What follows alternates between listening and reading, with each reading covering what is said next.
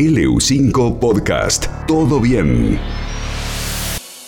Vamos a hablar del fútbol femenino que viene creciendo, Martín, aquí en la región, en el país, y de equipos que en su primera presentación ya están logrando cosas importantes. Exactamente, y en este caso para hablar de Maronese, que está teniendo su primera participación en la Copa Neuquén y son las primeras en asegurarse su boleto a los cuartos de final de la Copa. Vamos a, conocer un poco la historia y, cómo vienen trabajando en el club a través de su entrenadora, Laura Figueroa, que ya está en línea y desde ya le agradecemos por minutos. Laura, bienvenida, todo bien. Martín Gamero te saluda, ¿cómo estás? Hola, ¿qué tal? Buen día, Martín, para vos y toda la gente. Laura, ¿te imaginabas en esta primera participación del club, eh, no el difune, pero sí dentro del contexto de la, de la Copa Neuquén, ya estar clasificadas y ser las primeras en clasificar a los cuartos de final? Y uno trabaja día a día con la ilusión de, poder llegar a, representar de la mejor forma posible a Maronese. Sí y no, sí, porque uno siempre tiene mentalidad ganadora y de superar todo. Y después, bueno, sabiendo que era nuestra primera primera presentación, sabiendo que somos un grupo en proceso, que se está formando hace muy poco. yo cuando llegué a la institución no había femenino. El primer paso era armar un equipo y bueno, y empezaron a llegar chicas, chicas, y bueno, hoy lo, que estamos formando, el grupo que está, la verdad que, es un orgullo, porque no nunca imaginé que en tan poco tiempo ya íbamos a poder formar un plantel como el que tenemos. ¿Hace cuánto te sumaste ahí a Maronese, Laura? Va a ser un año y medio. ¿Cuántas chicas son parte del plantel? Y tengo un plantel más o menos entre 30 35 chicas que trabajo con diferentes edades, el sub-16 y mayores. ¿La más pequeña qué edad tiene? 12 y la mayor tiene 39. Dentro de este contexto de lo amateur, que es el fútbol aquí en la, zona, lo que le Ifune, y más todavía el, fútbol femenino, que obviamente está dando sus, sus primeros eh, pasos, sabemos del esfuerzo que hacen las, las pibas para entrenarse, para jugar, incluso teniendo que trabajar, varias de ellas. ¿Tenés algunos casos que te interese destacar, más allá que esto es un deporte en conjunto, pero siempre en el plantel hay esas historias que con mueven, sí que van hacia la fibra íntima de eh, como, como persona. Eh, algunos casos de chicas del plantel que estén trabajando, que quieras destacar. Tengo jugadoras, muchas son del oeste, como tengo algunas que no. Las más chicas generalmente estudian, veo que hacen el esfuerzo, que algunas en, cuarto, quinto año eh, y te cuentan, ¿no? del estudio, de, esto, de lo otro. Después hacen, no sé, algunas changas y después las chicas más grandes que sí trabajan, tienen un, compromiso laboral y sin embargo después van a entrenar con, la mejor, con todas las pilas,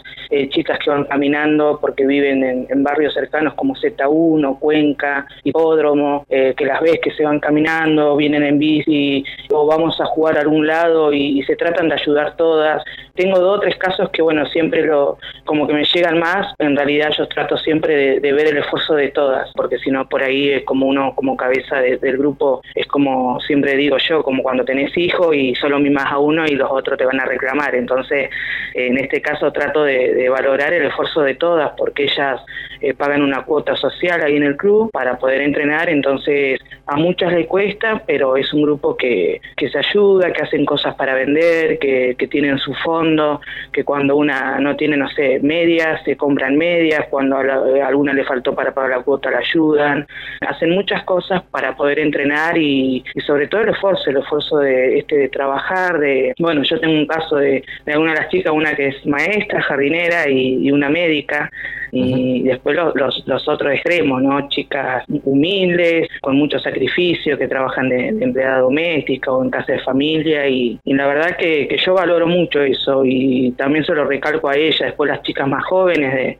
de que valoren el esfuerzo de los padres, de las madres, que acompañan, que están con nosotros en cada partido, siempre están acompañando, así que eh, siempre digo que las cosas se logran con esfuerzo. Laura, sé que además mucho el fútbol, eh, hace un par de años que sos entrenadora. ¿También hiciste equitación? Así es. Mira vos, mira vos. Sí, de, muy chica hice deportes de equitación, fútbol, eh, handball. Después por un accidente eh, y por un problema que tuve de chica en la cadera no, no pude seguir porque tengo prótesis. ¿Qué crees que le falta acá en la zona al femenino para que siga creciendo? Va a costar porque, bueno, es como que siempre el fútbol tuvo la rama esa del masculino, ¿no? De todo para el masculino, para la, primera y, y va a costar mucho que se, que se iguale. O sea, yo trabajo en una institución hoy por hoy que a nosotros nos dan espacio, que tenemos la cancha libre para nosotros, nosotras un día en la semana, tenemos los materiales, tenemos, eh, no sé, hasta un, un, masajista, que eso nunca lo había visto, qué sé yo. Alguna de las chicas se lesiona o algo, le pasa algo y, enseguida está a disponibilidad el, masajista. Falta más capacitaciones también, eh, por ahí el fútbol femenino es como que está, eh, no sale todavía de esa burbuja del barrio, ¿no? De, del potrero, de, porque me ha tocado enfrentar situaciones de algunos rivales y, como educación, diría yo, llamarlo, no sé, pero, pero bueno, también creo que sería muy importante tener eh, gente representando en, en, Difune, que se arme una comisión de, fútbol femenino para ayudar, para colaborar, para presentar proyectos, propuestas. Va a costar del momento que, que bueno, que muchos clubes, vos date cuenta que no tienen femenino, que recién ahora... por... Eh, Laura, eh, buen día, Diego, te saluda. escuchándote atentamente, ayer pasé por, por dos canchas de, de fútbol sintético que habitualmente después de las 20 la usan para, para jugar picadito, pero antes hay entrenamientos de los más chiquititos. Vi nenes y nenas en un entrenamiento mixto de fútbol eh, de 6, 7 u 8 años eh, y muchas nenas. Eh, me, me, sorprendió que desde tan chiquitas ya tengan esa pasión por, por el deporte y por el fútbol específicamente. Creo que esto va a hacer crecer también la competencia a nivel regional, ¿no? En un futuro. Sí, correcto. Nosotros en Maronese también ya estamos trabajando con, con nenas chiquitas que están en, en escuelita y no hay gran cantidad, pero ya se ve, eh, se ven algunas y eso también nos, pone muy contentos porque es un trabajo a futuro, un proyecto a futuro de, empezar a trabajar con, con niñas de, muy pequeñas, yo creo que 5 o 6 años y bueno, el día de mañana decir sí, ya tengo formado eh, algunas categorías y bueno, y, de que salgan de, chicas, porque es muy difícil formar una jugadora o una chica ya cuando te viene con 20, 25 años, cuesta mucho. O sea, claro, y hay competencia en la, región porque uno cuando ve los resultados del fútbol de primera, que se profesionalizó, que ganan su dinero, eh, tal vez mucho menos que el hombre, pero, pero por lo menos se profesionalizó y ya fue un paso. Digo, se dan resultados de 6 a 1, 7 a 0, eh,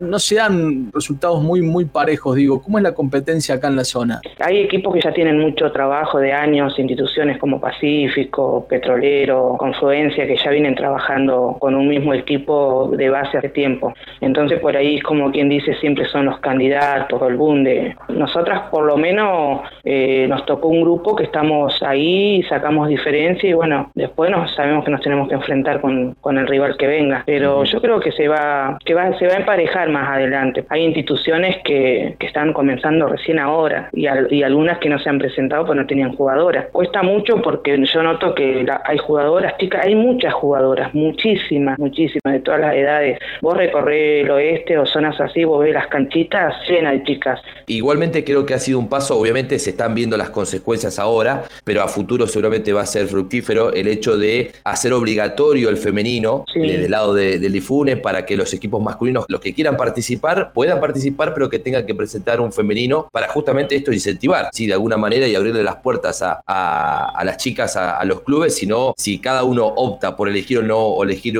eh, la, la opción del femenino, bueno, sabemos que hay gente que está más abierta y otra gente que todavía le cuesta entender que las mujeres tranquilamente pueden jugar este, al fútbol. Aquella chica que esté interesada, que está escuchando del otro lado, eh, ¿hay chance que se pueda sumar en este momento a Maronese o ya cerraron las inscripciones? Siempre se pueden acercar, serán bienvenidas. Eh, la secretaría está abierta todos los días a partir de las 18 horas. Cualquier chica de cualquier edad que quiera aprender o sumarse, bienvenida. Nosotras estamos entrenando todos los días, menos los jueves de 19 a 20 horas y estamos siempre ahí en la, institución, así que la que se quiera sumar, bienvenida sea. Bueno, muchísimas gracias, felicitaciones por la clasificación, pero por sobre todo las cosas, el trabajo que están haciendo allí en Maronese. Bueno, y seguiremos charlando, espero que no sea la, primera eh, charla, sino la primera de varias, así que gracias por, por estos minutos. No, nada, gracias a ustedes y bueno, déjame, permitirme mandar un saludo, porque si no me van a matar, a todas las chicas, las jugadoras que están escuchando, la, gran mayoría, que, que todo esto, el presente que hoy tiene el femenino de Maronese es gracias a ellas que son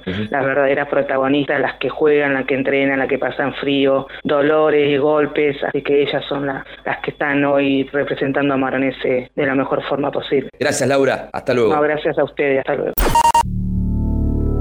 LU5 Podcast.